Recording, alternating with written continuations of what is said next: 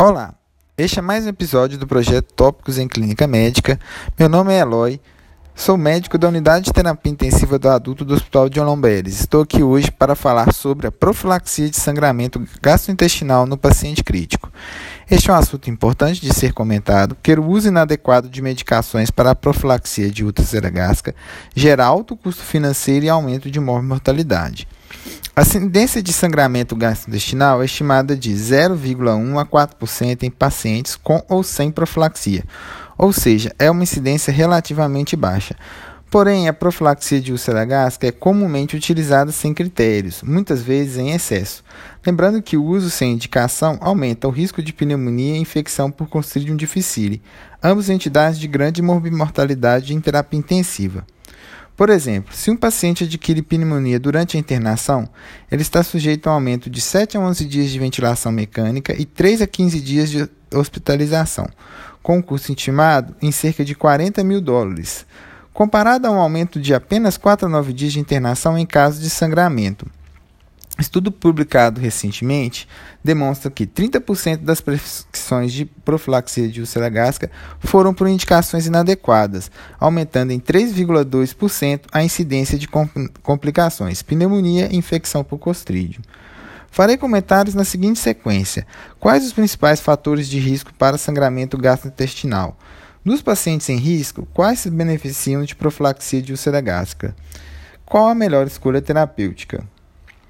Definindo os fatores de risco. Baseado em uma série de estudos observacionais, muitos fatores de risco foram identificados.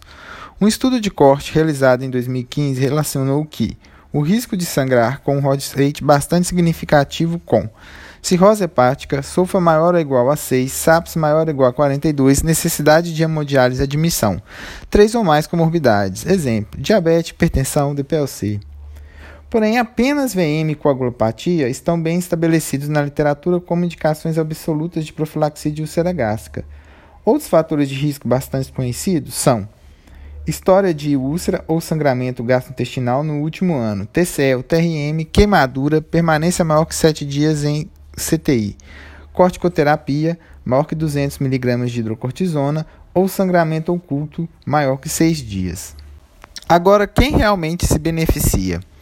A avaliação individualizada de cada fator de risco demonstrou que nem todos compõem indicação de profilaxia de úlcera gástrica, uma vez que o risco de sangramento pode ser menor que o de complicações.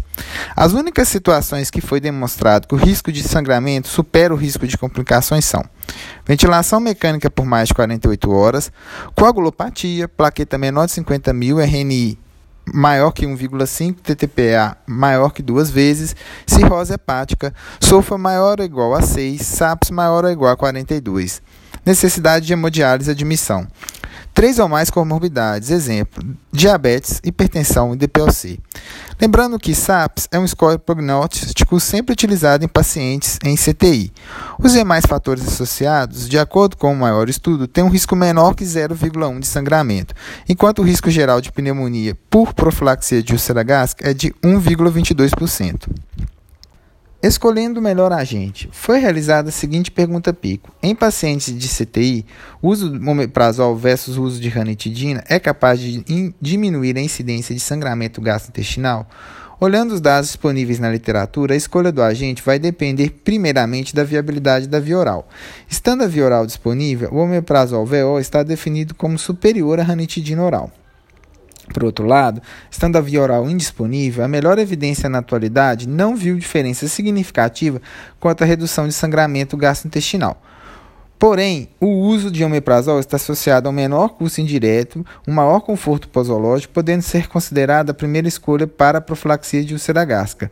Lembrando que a apresentação do omeprazol VO é em cápsula, não sendo possível fracioná-lo para o uso em catéter nasoentérico.